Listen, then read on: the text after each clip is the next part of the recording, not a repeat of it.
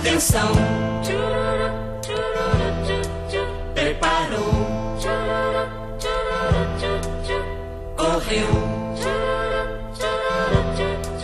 E chutou.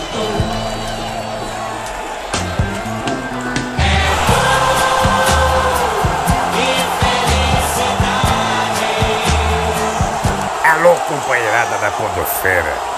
Tô passando aqui pra deixar um recado pra você acompanhar o podcast na marca da Cal. Porque o mundo é uma bola. Uma produção é Gol Podcasts Associados. Nas redes, segue a gente lá. Facebook, Instagram, Twitter, Orkut. Arroba na marca da Cal. Olá a todos e todas que já nos escutam. Podcast na Marca da Cal, hoje no seu sétimo episódio, seu podcast canhoto. E a gente vai falar um pouquinho sobre Marta, Zico, Zizinho, Puskas, Cruyff, Sócrates e tantos outros craques do futebol mundial que não foram campeões do mundo a partir das seleções que não tiveram a tão honrada glória do futebol. Vem com a gente. Bola, bola, começa o jogo, começa a bater mais forte o coração de todos nós. Hoje, na bancada, a gente tem duas estreias e um participante que frequentemente está conosco. Então, vamos dar a voz primeiro aos estreantes da bancada do Egol na, na marca da Cal. Crisinha, é contigo. Olá, todas e todos. Eu sou a Crisinha. Cristiane, né? Para quem não sabe qual que é o meu nome, né? Eu sou Crisinha. Sou da bancada palmeirense, né? No é gol, mas levando em consideração, né? Fazendo jus ao nosso episódio de hoje. Hoje eu estou aqui com a camisa aqui do 15 de Piracicaba, né? Que é um outro time que eu curto bastante e que ano passado foi justiçado aí, não foi pro acesso da 1 do Paulista, perdeu para Inter de Limeira. Estamos aí na jogada. Celso, se apresente para os nossos ouvintes. Olá, meu nome é Celso, sou da bancada São Paulino e estamos aí para contribuir. E o Márcio Fúncia, que já esteve e também faz o quadro Vermelho Direto. Aí, galera, estamos de novo por aqui. Sou da bancada São Paulina do Egol, como o Celso, e vamos discutir aí essas seleções, uh, muitas delas maravilhosas que não venceram mundiais. Todo amante do futebol já debateu esse tema, já falou do porquê a seleção de 82 não foi campeã e o que poderia ter feito para ter sido, e é isso que a gente vai aprofundar aqui hoje. Então, queria passar a palavra para o Márcio, que a gente sabe que tem uma relação com 82, para a gente falar dessa seleção que muitos colocam entre as maiores que jogaram a Copa, mas que não ganhou o título. Obrigado pelo passe de trivela, Maicon. A seleção de 82 eu, eu vi em loco, né? Eu vi ao vivo. Eu estava na Espanha, eu vi, a única Copa que eu acompanhei ao vivo e vi todos os jogos, né? Primeiro em Sevilha, que era a base da seleção brasileira, depois em Barcelona, quando se juntaram, os, o regulamento da Copa naquela época era outro, né? Quando se juntaram no mesmo grupo Brasil, Argentina e Itália. A Itália vinha de uma primeira fase horrorosa, cheia de problemas, não falava com a imprensa, muita crítica e tal, mas nessa fase acabou se impondo, vencendo Argentina e Brasil e classificando para outra fase e acabou e terminou campeão do mundo, né? Essa seleção de 82, eu sempre digo isso, foi a maior que eu vi jogar. Eu faço 57 anos, dia 26 de julho, então eu vi uh, a de 70 muito pouco, eu era pequenininho, né? E a de 82 eu vi o tempo todo o, o maior meio de campo que eu vi jogar na seleção brasileira, né? Com Cerezo, Falcão, Sócrates e Zico. Uh, um time maravilhoso, Leandro e Júnior na latera nas laterais. Era para ser o careca de centroavante, mas ele machucou na concentração e aí joga o Serginho Chulapa, o Éder e tal. Um time maravilhoso, né? Um time verdadeiramente maravilhoso. Um pouco uh, defensivamente, era um time um pouco frágil por conta de ser um time muito ofensivo. E eu, eu assisti aquele jogo no Sarriá, eu estava lá no 5 de julho. É, muita gente fala que foi injusto, que assim, o Brasil foi injustiçado e tal, e não é verdade. Né? A seleção italiana jogou muito bem contra o Brasil e ela mereceu ganhar o jogo. O Brasil também poderia ter vencido o jogo. Foi um jogo parelho, foi um jogo, foi um ótimo jogo, inclusive.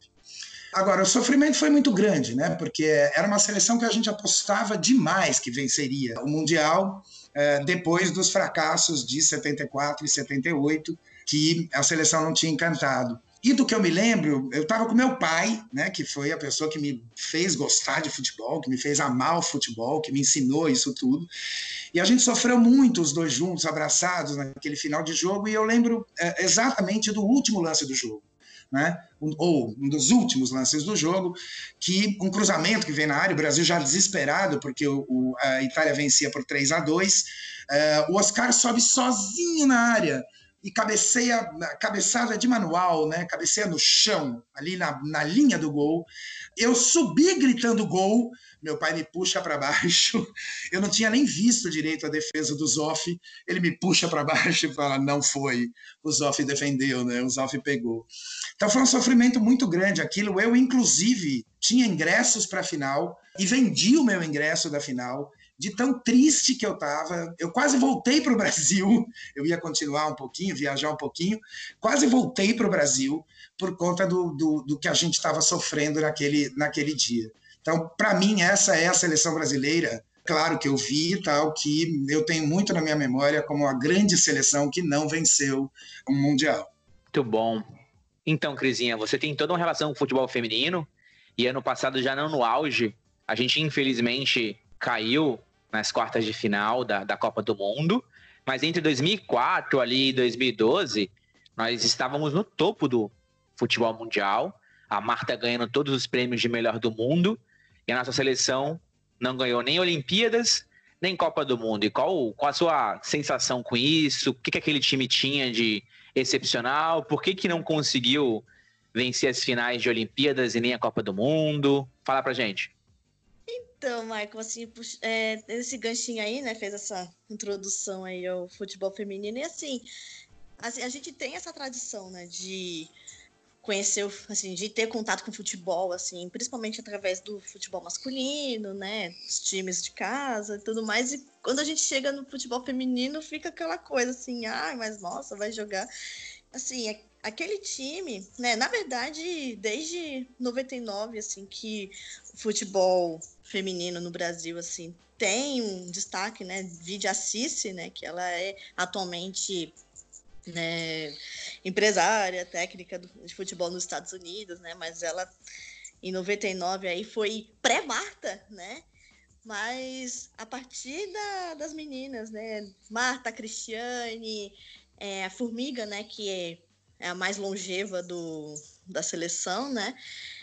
É, foram, assim, conquistando, tendo destaques, né? Conquistando, assim, a visibilidade, não a ponto de ter jogos é, transmitidos aí a assim a torta direita assim. Talvez a exceção foi no ano passado acho que tamanha não só a visibilidade mas também a questão da de ter assim da mobilização também da, da população né de certa maneira. É, teve o vice em 2007 teve as quartas de final é, em 2011 ano passado chegou nas oitavas aí parou na França, né? Aí com o time de Renat, né? Que também eram assim figuras, são figuras importantes, né? Depois a gente vai comentar um pouquinho, mas assim, é, o, assim, o futebol feminino assim começou a ter destaque assim a partir de grandes jogadoras, né? No caso da Formiga, da Marta, da Cristiane, né? Da Bárbara, né? Que é uma excelente goleira, mas é, tem a questão assim da própria confederação, né, da própria CBF, o último técnico né, antes da Pia entrar, o Vadão, assim, tava com uma postura apesar assim, dos méritos que ele teve, né, ele falecido atualmente, mas é, na última Copa, principalmente, assim, tem assim, teve uma postura bastante negativa com, é, com o time, né, de não apoiar de fato, de não dar palavra de apoio, isso assim, foi muito, muito, muito criticado na a postura dele assim, durante a Copa do Mundo do ano passado. praticamente nem levou em consideração todos os esforços, os destaques que as meninas tiveram.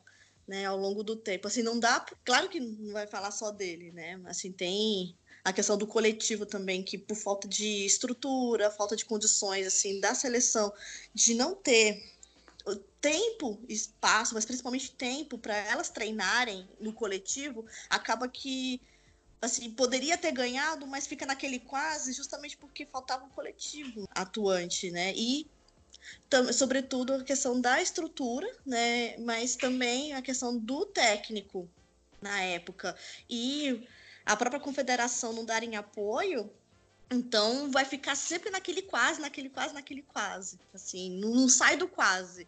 A fala da Marta na última Copa me chocou muito, assim, né? De para não pensar só no hoje, pensar assim, investir nas meninas de amanhã, chorar hoje, pensando para assim, conquistar vitórias lá na frente, assim, e que mais meninas venham jogar, né? Então acho que ela, como tantas outras, deram recados importantes na Copa do ano passado.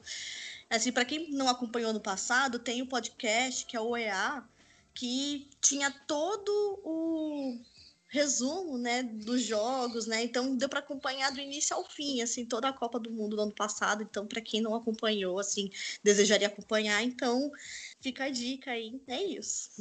E você, Celso, que também acompanha muito o futebol feminino, e que você acha? Bem, eu acho que o Brasil tem uma, não tem uma tradição de futebol feminino. O Brasil tem boas jogadoras, mas ainda não conseguiu montar um grande elenco. Em 2007 chegou na final, perdeu para a Alemanha, mas eu acho que na Copa passada, se o Brasil tivesse pelo menos empatado com a Austrália, ou se o Chile tivesse acertado aquele pênalti lá, é, o Brasil poderia ter ido para a final, considerando que a Holanda foi para a final com os Estados Unidos.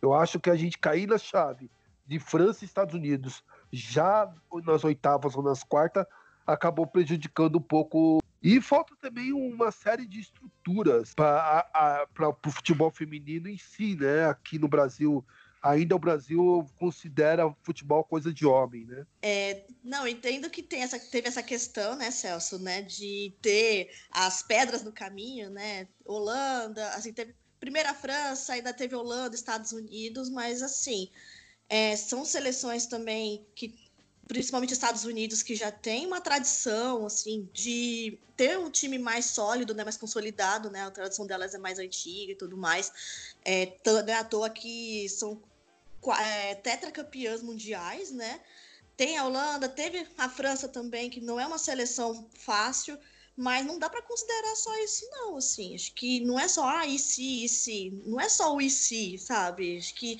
mais a questão de ter uma estrutura é, para além de contar com os talentos individuais, assim. Acho que ficar, com, assim, contar só com o que poderia ter sido feito, acho que não, não dá para pensar, assim, no que a seleção é, poderia ou não ter, ter conquistado, assim. Acho que a postura do Vadão ali também foi extremamente horrível, assim, de ele ficar parecendo dois de paus e não dar apoio para as meninas, assim, não nenhuma palavra de apoio para elas, assim, nem uma instrução de em jogo mesmo de como fazer. Então, não fica só a cargo delas, não.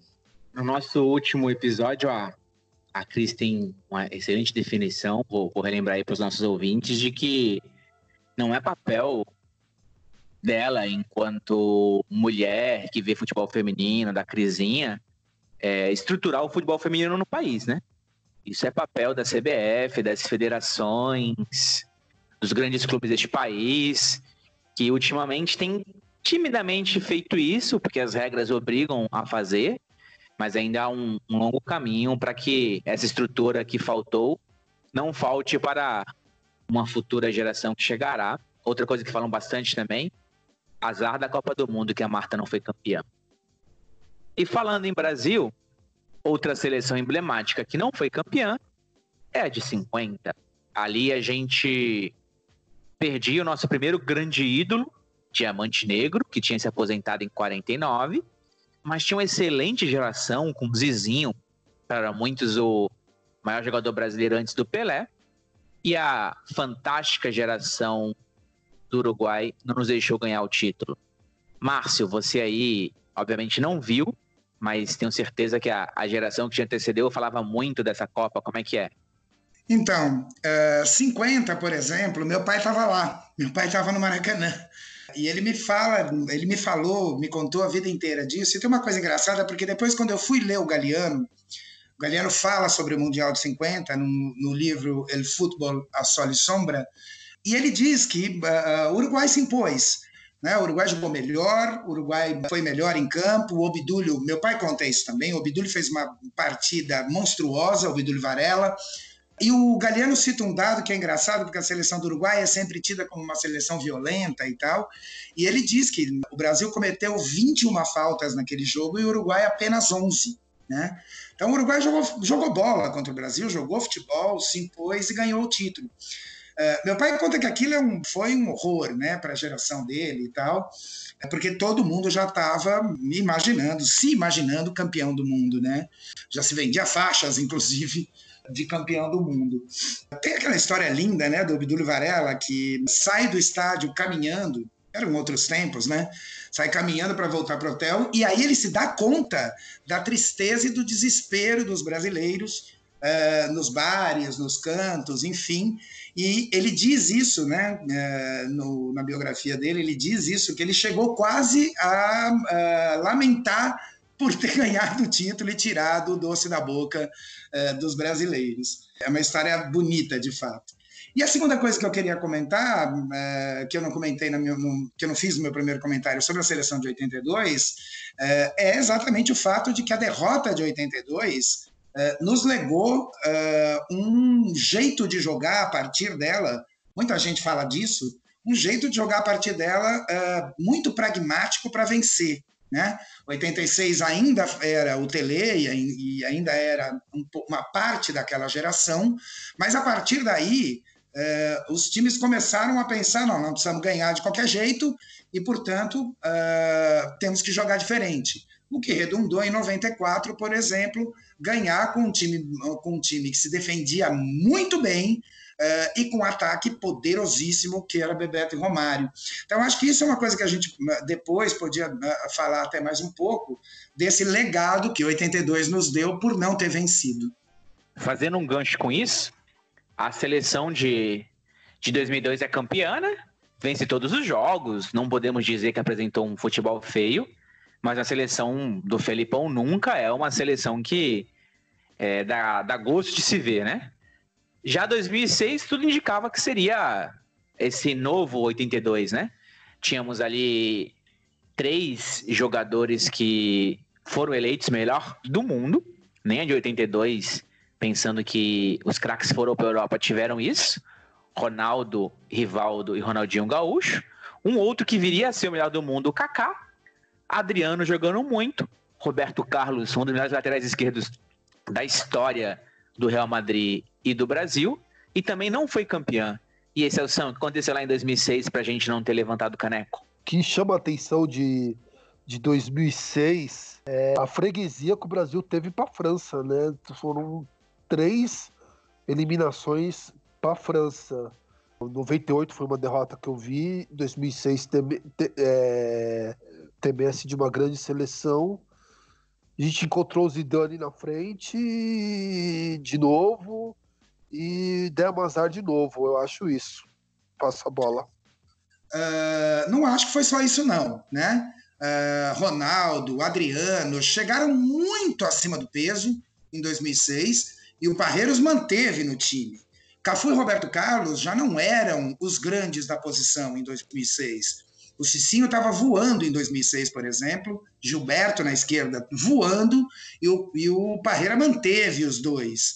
Kaká estava podre uh, em 2006, uh, uh, completamente sem condição de jogo. E o Parreiro manteve no time. Então, acho que não é só o azar e tal. Eu acho que teve muita decisão equivocada do Parreira para que esse time não rendesse. Né, só puxando um ganchinho assim, né? Concordando muito com o Márcio, né? Tanto é que, assim, sendo muito sincera, é, eu tenho muito mais lembranças, por exemplo, da Copa do Mundo de 98 que a de 2006, assim, de verdade. Acho que colocaram muita expectativa na da seleção de 2006 por conta do que foi 2002, sendo que 2002 já não foi lá grande coisa, apesar de ter vencido tudo. Só que 2006 teve todos esses problemas que foram citados aí, né? Ronaldo chegando acima do peso, Kaká com vários problemas físicos, muito, muitas decisões equivocadas, foi parar na. acabou parando nas quartas de final, assim. Então, eu tenho muito mais lembranças da na Copa de 98, no qual o Brasil foi para a final, que aí teve toda essa tensão, né, do que foi também 94, né, que teve aquela depois de 24 anos, né, foi campeã em 94, 98 também chegou com uma expectativa enorme e com praticamente com a mesma formação da, de 94, a diferença que era o Zagallo que estava como técnico, chegou, teve uma expectativa e parou na França. Assim, teve, aí até hoje rola essas teorias, assim, ah, da convulsão do Ronaldo, que passou mal, todo mundo amarelou, travou, virou, assim, a, a chacota do mundo, assim. Então, foi mais impactante a derrota do Brasil em 98 do que em 2006. É, eu acho que o que a gente está elencando aí é que 2006 chega no, no fim de um auge, ou enfim, na decadência, né? Da, dos grandes jogadores ali. O Ronaldinho Gaúcho, depois da Copa, nunca mais foi o mesmo. Roberto Carlos também, a partir dali, já, já começa a rodar a Europa, né? Sair do Real Madrid, etc. E a seleção chega naquilo porque ela jogou muito bem antes, né? 2004, até um time reserva do Brasil é campeão da Copa América. 2005 passeia na Copa das Confederações não teve essa história de chegar ruim nas eliminatórias, né? Então acho que tudo isso criou um clima de expectativa que no campo, pelo que a gente colocou aqui, não, não se configurou, né? Diferente de 82, que no campo jogou demais e ficou aí na memória do coletivo brasileiro sem ter sido campeão. Então é isso, gente. Encerramos o nosso primeiro tempo. Espere aí que no segundo a gente vai falar de seleções estrangeiras que também não foram campeões e tenho certeza que você vai conhecer e relembrar muitas excelentes histórias.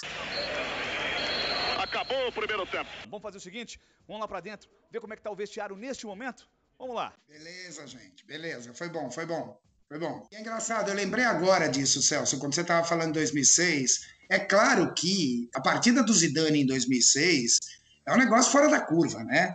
É um negócio completamente fora da curva. Aliás, o Zidane é grande, grande carrasco da seleção brasileira, hein? É, e dois gols de cabeça, né? Sim. Uhum. Dois gols de cabeça. Numa zaga alta do Brasil, né? Que era Júnior Baiano. E eu não é. tô me lembrando quem era o quarto zagueiro. Aldair, né? Acho que ele Aldair continua. Tá. Uhum. Era o Aldair, né? Era, era. Parreira ali, velho. Pelo amor de Deus, assim, ele se queimou muito. Se queimou muito. Tanto é que depois ali foi só ladeira abaixo. Dificilmente você vai ver o Zidane fazendo a jogada feia, errando um passe. Era gênio, gênio. Muito frio, sabe? Via o rosto dele, assim, é, essa coisa. Assim, parecia que ele tava fazendo cálculo matemático ali na cara. Vamos ver o quanto que a nossa bancada tá, tá ligeira aí para entender qual é o desafio que hoje foi preparado pelo Ricardo. Então vamos lá, hein, gente? É uma escalação e vamos ter que dizer o que une esses jogadores. Dida, Cafu, Antônio Carlos, Davi Luiz, Roberto Carlos, Cruyff, Pirlo, Fred Rincon, Mário Sérgio, Teves e Batistuta. A. Jogadores que nunca ganharam Copa. B. Jogadores que atuaram por grandes rivais. C jogadores que nunca defenderam suas seleções em competições regionais de seleção. É C. Eles nunca participaram de competições regionais. É o que eu é acho, né? Não, não é a C. Errei! e aí, Cris? O que, que, você acha? Ai, Ficou fácil agora. Eu tava na entre a dúvida entre a B e a C, na verdade. Eu vou jogar na B.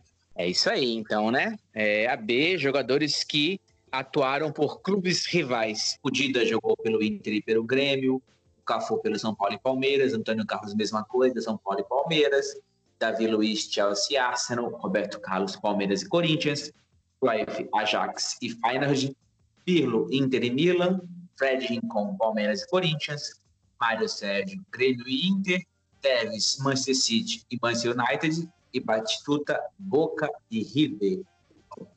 Mário Sérgio podia ser também Palmeiras e São Paulo, né? Ele jogou Também. nos dois. É, ainda jogou em vários outros. É. Com isso, finalizamos o nosso intervalo. Já já, segundo tempo. Voltamos para o segundo tempo do nosso episódio 7. Agora a gente vai falar das seleções estrangeiras que também não venceram Copa do Mundo. E eu quero deixar que vocês escutem o Celso falando da Argentina dos anos 40, que ele tem uma tese excelente. Se você analisar todas as Copas do Mundo, com exceção da última, de 2018 e de 2010, sempre teve na final ou Argentina, ou Brasil, ou Alemanha, ou Itália. Só que há uma, uma desproporção com relação a títulos entre das outras três com a Argentina, que Itália e Alemanha tem quatro, Brasil tem cinco e a Argentina só tem somente dois. Isso se ocasiona porque na melhor geração do futebol argentino, que vai de 38 até 50, principalmente de 41 a 47, a Argentina ou boicotou a Copa, ou a Copa não aconteceu por causa da Segunda Guerra Mundial em 42 e em 46 a Europa estava em processo de reconstrução, então não estava muito preocupada em disputar a Copa. E não era só a máquina do River, que era o a grande time da Argentina, os cantos de Pelé deles. Mas você tinha o São Lourenço, que foi para a Europa e jogou 17 jogos, empatou e ganhou. Você, tem, você tinha o Independente, que tem o Sastre, que depois jogou no São Paulo. Você tinha o Lanús. Você tinha, enfim. E naquela seleção não tinha gente com posição fixa, é, é porque eram muitos jogadores bons. Moreno, Archao, Angela Bruna, Pedreira, enfim, um time que provavelmente ganharia as duas Copas dos anos 40 se houvesse a Copa, né? Passa a bola para você, Maicon. Muito bom, muito bom. Eu quero te dar uma provocada aí, Celso, porque eu sei que você conhece muito. Porque a gente, se tivesse tido a Copa ali em 46, mas não teria porque da guerra. E um dos motivos que a Argentina ela recusa a, a vinda para 50 é que ela queria que a Copa fosse na Argentina, né? E era para ter sido em 48 e não aconteceu.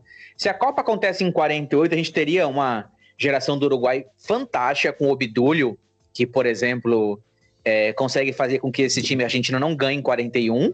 E teríamos no Brasil o Esquadrão de 50 com o Diamante Negro jogando ainda, né? E o Vasco ganha em 47 desse River Plate fantástico. Você acha que conseguiria ganhar do Brasil ou do Uruguai em 48, se fosse a Copa, esse time da Argentina? Tem que analisar que em 48 começa o declínio. Começa o fim da geração. Começa a vir as greves, ah, muitos jogadores vão para a Europa, mas o Di Stefano surgiu em 46. O Di Stefano estava no começo da, da carreira, jogou seis jog partidas pela, pela Argentina. Eu acho que ainda assim a Argentina ganharia. Foi em 48, o Vasco ganhou do River Plate no Sul-Americano. Aliás, uma grande coisa para a história do Vasco da Gama. Se analisar as Copa América que rolaram normalmente, porque a guerra não estava acontecendo na América do Sul e a Argentina ganhou três consecutivas, invicta, ganhou inclusive do Brasil, eu acho mais talvez um uma tipo Hungria de 54, o Brasil tivesse ganho, tal. Pode ser, Copa do Mundo é tudo possível, né? Mas eu acho que naquela época a Argentina estava no, no top. É uma pena que essa geração não conseguiu jogar Copa do Mundo por causa de boicote da Argentina, que a Argentina queria sediar o Mundial, ou por causa da guerra que foi em 42 e 46 a guerra tinha terminado, mas não tinha condições de fazer a Copa. Passar a bola para você, Michael. Excelente. De Stefano jogou só esse sul-americano de 46, seis jogos, seis gols. Depois entrou aí nas greves, foi para Colômbia e depois para Espanha, para o Real Madrid. Gênio da bola. Agora, uma outra grande seleção também que fica no imaginário é a Holanda dos anos 70. 74, 78, mas principalmente 74. A Laranja Mecânica, Cruyff comandando esse time. Márcio, você estava naquela fase de paixão pelo futebol, começando a se entender como sujeito? O que você lembra enquanto pessoa daquela Holanda? E depois, obviamente, como um amante do futebol, o que você já leu, o que você acha que aquela Holanda tem de diferencial? É, é impressionante. 74 tinha 11 anos, né? A gente não sabia nada da seleção holandesa até a Copa, né? Ela já tinha feito um papel bonito na Eurocopa de 72, mas isso a gente só, vinha, só veio saber depois, né? Eu era muito criança. E a seleção holandesa de 74 foi varrendo os adversários e jogando num sistema revolucionário para o futebol daquela época, né? Pouca posição fixa, os jogadores circulavam demais no campo. E o Cruyff era um, uma coisa impressionante, né? Um, a forma como ele jogava. Um jogador com uma velocidade absurda, um controle, uma visão de jogo impressionante e artilheiro, né? E fazedor de gol. Então, uh, e ela foi varrendo os adversários, uh, se não me falha a memória, e o Michael pode depois me confirmar que ele sabe bem isso, nessa Copa uh, a seleção holandesa ganha dos, dos três campeões mundiais da América do Sul, né? Uh, a Argentina ainda não era campeã, né? Mas ganhou do Uruguai, da Argentina e do Brasil. E a partida contra o Brasil é impressionante, né? O Zagallo desdenha de fato da Holanda. O Zagallo uh, faz de conta que ah, é Holanda, isso aí não é ninguém na fila do pão do futebol mundial. E toma um vareio de bola uh, absurdo, assim. Aquele jogo é absurdo. Eu revi aquele jogo outro dia e é impressionante. Chega um momento que a Holanda começa a tocar a bola, porque acho que eles ficam com, uh, com vergonha de fazer mais gols uh, na seleção campeã do mundo, né? Na seleção tricampeã do mundo, que era o Brasil. Depois, em 78, uh, que a Holanda volta para a final, a Holanda vai para a final em 74 com a Alemanha e perde. A Alemanha tinha um timaço também, né? E aí, em 78, com todos os problemas daquela Copa, que a gente pode discutir depois, no meio da ditadura argentina, a necessidade absurda da Argentina ganhar aquele título. Chega a final com a, com a Argentina e perde, o Cruyff já não jogava, né? O Cruyff tinha tido problemas com a seleção holandesa, com a federação, enfim, tinha envolvia a questão de premiação. Ele não joga a Copa de 78. O Rezendrin, que é o grande jogador de 78, e eles perdem a final para a Argentina, mas na prorrogação. É isso, assim, para começar a falar da seleção holandesa, ela me encantou de fato. É uma coisa, uh, depois de 70, aí a seleção de 74, depois eu fui me encantar de novo em 82 com o Brasil. Bom. E Crisinha, você com a sua memória fantástica aí dos, dos últimos 15, 20 anos do futebol, poderia nos falar sobre, sobre o Uruguai, que não é seleção que ali em 2014 poderíamos dizer que estava entre as maiores do mundo, mas é o resgate do futebol uruguaio, que não é pouca coisa. Essa seleção de lindíssima história, que fica um tempo ali dos anos 90 e do começo dos anos 2000 afastada do cenário mundial, e vem com essa geração que, que pega quem já estava na seleção no final dos anos 2000 e, e os novos dos anos 2010, ali Soares, Cavani, Godin e tantos outros. Fala pra gente aí um pouquinho do que você lembra do Uruguai em 2014 e daquela seleção. Em 2014, eu lembro, na verdade, de uma outra seleção também, que, apesar de não ter ganhado, assim, mas atuou brilhantemente, que foi a seleção colombiana, né, com o Rames Rodrigues, né, aquele menino, né, que é, encantou uma geração toda, né, também da Colômbia que estava no limbo, né?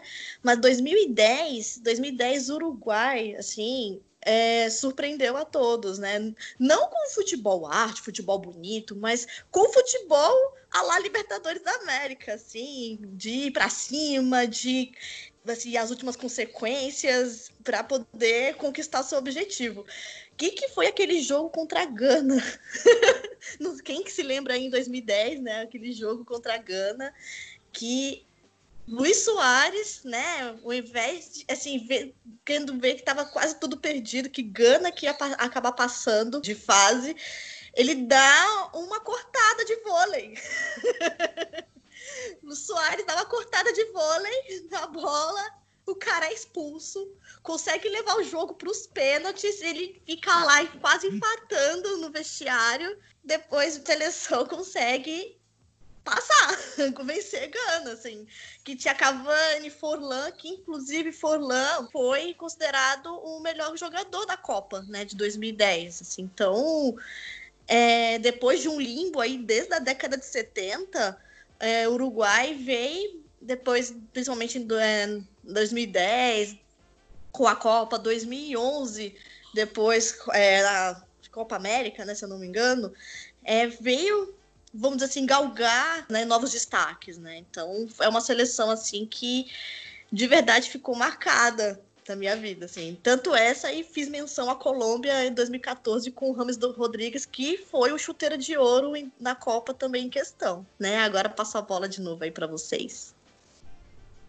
Obrigado pela correção, Crisinha. Eu falei Uruguai de 2014, mas era Uruguai de, de 2010. E acho que a gente, das seleções memoráveis do imaginário do futebol, que a gente ainda não falou, é a Hungria de 54. Puskas tinha sido campeã das Olimpíadas de 52. Não sei quantos jogos invictos.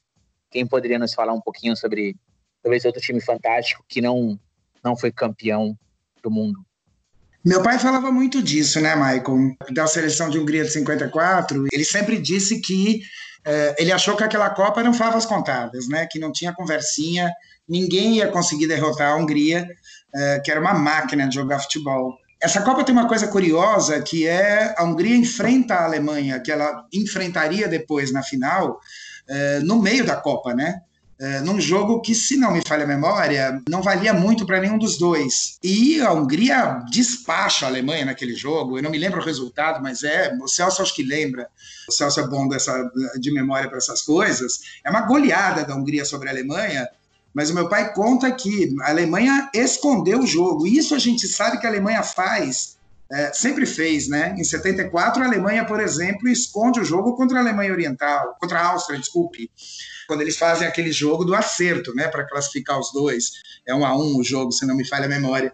Então, a Alemanha é sempre muito pragmática, né? Então, meu pai conta, não, eles esconderam o jogo literalmente, né? Não botaram, inclusive, vários titulares. A Hungria passeia naquele jogo e depois, na final, a Alemanha, com seu time titular e com a faca nos dentes, derrota a Hungria de 54, essa geração maravilhosa húngara que acaba não ganhando o Mundial.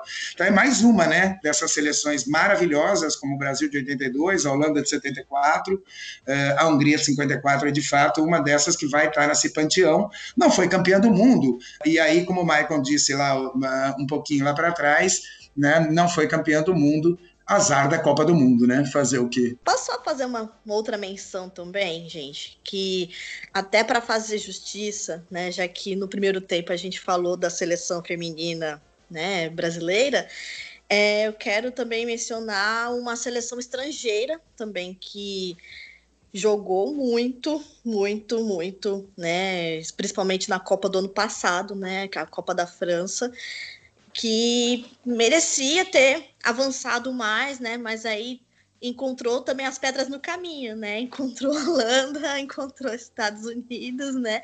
Principalmente Estados Unidos, né? Que foi a França, né? A seleção francesa, a seleção anfitriã, né? Da Copa do Mundo Feminina.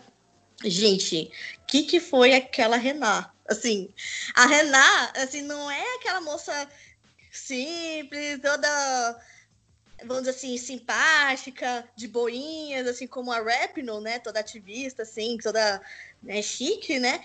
A Renan, gente, é jogadora lá Libertadores da América, de ir pra cima do povo, assim, de pegar e ir pra cima nas últimas consequências, assim. O que que ela, aquela mulher jogou é um absurdo, assim, a Renan. Marcando, fazendo tudo, assim. Então, é uma seleção que ficou, né, também, né, foi aqui assim, eliminou o Brasil, né? A seleção brasileira nas oitavas de final. E, mas também é uma seleção que, assim, de verdade, uma das que conquistou meu coração, assim, que merecia um grande destaque também, né? Que o máximo que chegou foi ao o quarto lugar, se eu não me engano, acho que foi em 2000 e acho que foi 2011, não lembro agora se foi 2011 ou 2015. Mas 2019, né, anfitriã recebeu um grande destaque, assim, de verdade, uma seleção que me chamou bastante a atenção, sobretudo pela Renata. Esse chaveamento de ter as duas chegados logo já nas quartas de finais, uma contra a outra, porque era para ser uma final de Copa do, da Copa do Mundo França e Estados Unidos. Seria uma final legal. Acho que as, elas jogaram cedo demais. Não, pois é, e assim, a- o próprio jogo contra o Brasil nas oitavas foi um jogo muito sofrido, assim, de verdade. Sofrido porque as duas, né, as duas seleções estavam ali no, no máximo dos seus esforços. A França acabou levando a melhor, né, e também teve a tudo que a gente falou no primeiro tempo, né, de não ter um coletivo formado e tudo mais, mas foi um, um jogo, assim, que faltou ar, assim, o jogo das oitavas, né? E das quartas, que foi uma final antecipada, como você bem disse. Muito bem. Então, só para os nossos ouvintes não ficarem sem, sem informação, a Hungria fez 8 a 3 na, na Alemanha naquela primeira fase e já tinha feito 6 no ano anterior, em pleno Wembley contra a Inglaterra. Então é isso, gente. A gente acabou falando das principais seleções, tanto masculino quanto feminino, que, que não foram campeões pelos mais diversos motivos. Essa França e esse Brasil, por terem eh, no feminino se debatido muitas vezes de frente contra os Estados Unidos, que tem tudo que falta para o Brasil em termos de estrutura do futebol feminino, por lá tem. Esses caras, né? A gente pode falar o que for, mas o americano, quando pega para fazer alguma coisa, faz bem, tem uma estrutura que propicia as meninas jogarem e atuarem. Ainda não impede igualdade com os homens, bom destacar. Happy New Year estamos aí para nos lembrar constantemente. Mas debatemos a história do futebol ao longo dos anos aí em Copas do Mundo. Agradeço a bancada. Chamo o Márcio Fúncia para o nosso quadro Vermelho Direto. Vermelho direto de hoje vai para o Partido Novo, vulgo PSL Personalité, que indicou voto contra ah, a aprovação do Fundeb, o Fundo ah, de Educação. Um descalabro, um absurdo, ah, retirar dinheiro de educação no momento que a gente vive, nessa pandemia, nessa dificuldade toda, e um partido propor Uh, retirar dinheiro da educação. Então, o nosso PSL Personalité recebe o vermelho direto, vai tomar banho mais cedo, vai para o vestiário mais cedo. Com isso, antes de encerrarmos o segundo tempo, peço as considerações finais de quem participou da mesa. Vamos lá, Celção. Queria agradecer o convite, agradecer também aos ouvintes que estão nos ouvindo e parabéns pela bancada, foi uma discussão ótima, bacana, salutar. Um grande abraço, tchau. Crisinha, vamos lá. Ai, gente, de verdade, adorei participar dessa, desse episódio. Eu queria agradecer muito o convite de vocês, assim, agradecer por estar junto de vocês, assim, mesmo que, né, não no mesmo espaço físico, assim, mas estava com saudade de vocês. Agradecer eh, os ouvintes, né, que estão aí, né, aos pouquinhos, dando audiência, né, pro, esse podcast aí, um tanto especial, né, fala de futebol, política, né, e estamos aí, né, e, né, que a gente consiga dar mais voz, né, ao nosso futebol feminino, que, é, que possamos, né, mais para frente agora, em 2023, a Copa do Mundo terá 32 equipes participantes, né? Então, vamos tentar mais dar visibilidade, né, para as competições femininas, para as jogadoras, formar as novas jogadoras. Então, né, vamos assim, vamos dar voz aí, dar voz e mais espaço. Encerre o segundo tempo pra gente, Fúncia. Uh, antes de uh, passar a consideração final, queria só dizer que uh, dar um alô, um abraço no nosso camarada Everson, que era para ter participado hoje, ele teve problemas pessoais e por isso eu substituí. Então, um abração, Everson, da bancada flamenguista do Egol. E uh, é isso, queria muito agradecer a todo mundo, achar, foi ótimo o debate, é muito bom estar do lado de vocês. Uh, somos aqui dois palmeirenses, uh, dois são paulinos. Agradecer bastante, assim, foi um, foi um debate profícuo, gostoso. Estamos aí, estamos junto e, e vamos para a próxima. Obrigado. Chegamos ao fim do nosso programa. Agradeço muito a participação da bancada no episódio 7 na marca da Cal. E agora a gente vai aos acréscimos em que colocamos como gol de placa o movimento 26 de julho, que acabou sendo decisivo para a Revolução Cubana. Inclusive, nessa data, a gente comemora a Revolução Cubana e fazia menção ao fato de que, em 26 de julho de 1953, Raul, Fidel e outros revolucionários cubanos tentaram tomar de assalto o quartel Moncada para tentar fazer um processo revolucionário. Não deu certo naquele momento, mas a data inspirou o movimento 26 de julho, que foi fundamental para que lá entre 57 e 58, finalmente a revolução triunfasse. Vivas a Revolução Cubana! Temos como dica cultural o livro espetacular Futebol a Sol e Sombra, do Eduardo Galeano. Fantástico livro em que ele narra diversos episódios de futebol, como o Márcio falou no episódio aqui hoje, inclusive a grande final lá em 1950, uma verdadeira aula de futebol, poesia e sociedade pelas mãos do genial Galeano.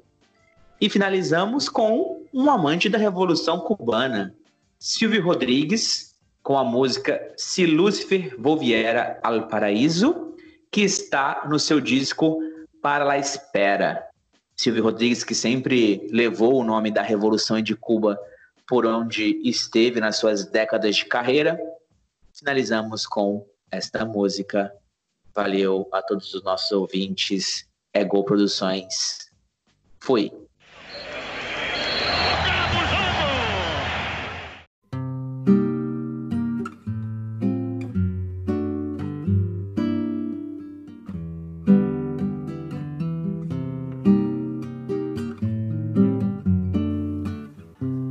El ángel más hermoso y consentido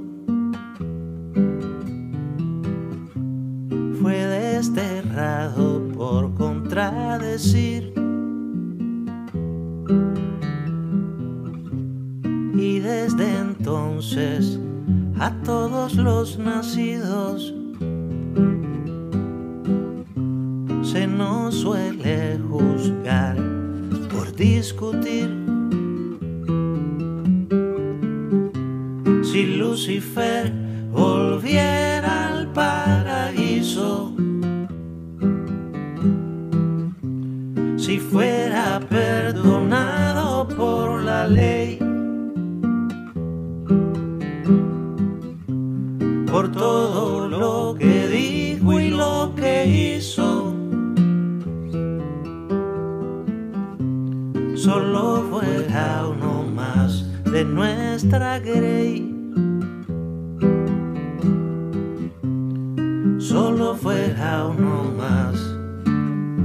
Lo pincharía el indiscreto, lo escrutaría la impiedad.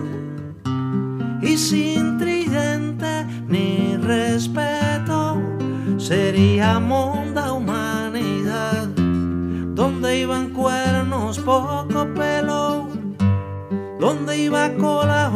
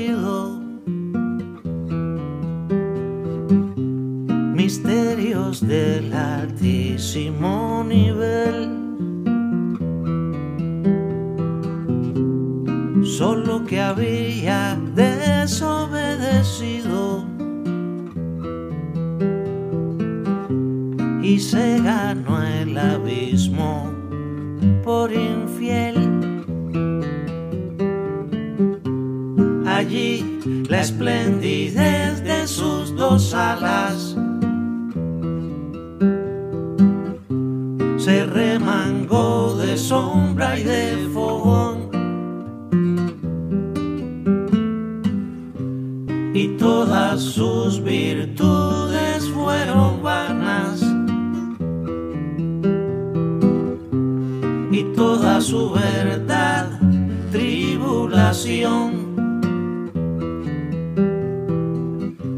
Y toda su verdad, por eso es pasto de indiscretos, por eso es blanco de impiedad, pues si